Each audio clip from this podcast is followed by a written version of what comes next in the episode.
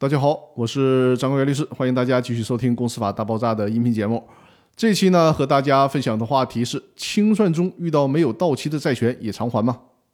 清算组在查实公司资产的基础上，应当列出公司的财产清单，并以此为依据编制反映公司这一特定时期财务状况的资产负债表。清算组必须确保资产负债表和财产清单的真实性，并且保证资产负债表、财产清单符合国家财务会计规则的要求。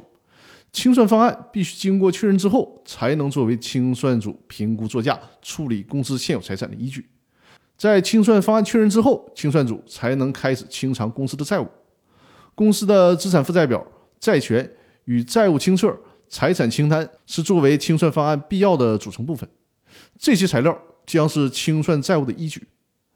为了加快债务的清偿，清算方案中应该对还没有到期的公司债务的偿还办法进行规定。规定是这样的：还没有到期的债务可以一并清偿。另外呢，还有些附条件的债务、存续期间不确定的债务以及其他价额不确定的债务，应该根据法院选任的鉴定人的评估来进行清偿。我们打个比方啊，比如说。A 公司欠隔壁老王一百万，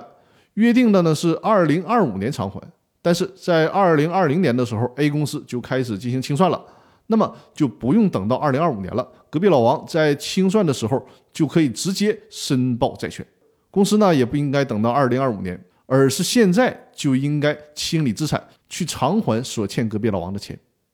清算组应该按照清算方案中所确认的债务清偿顺序和比例。以公司的财产向已经申报债权的债权人，以及虽然未申报债权但是已知的债权人进行清偿。这里有个细节，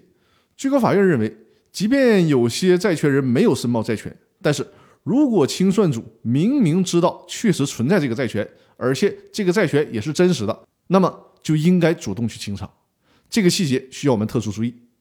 那好，本期的音频呢就分享到这里了，更多内容我们下期继续。感谢大家的收听。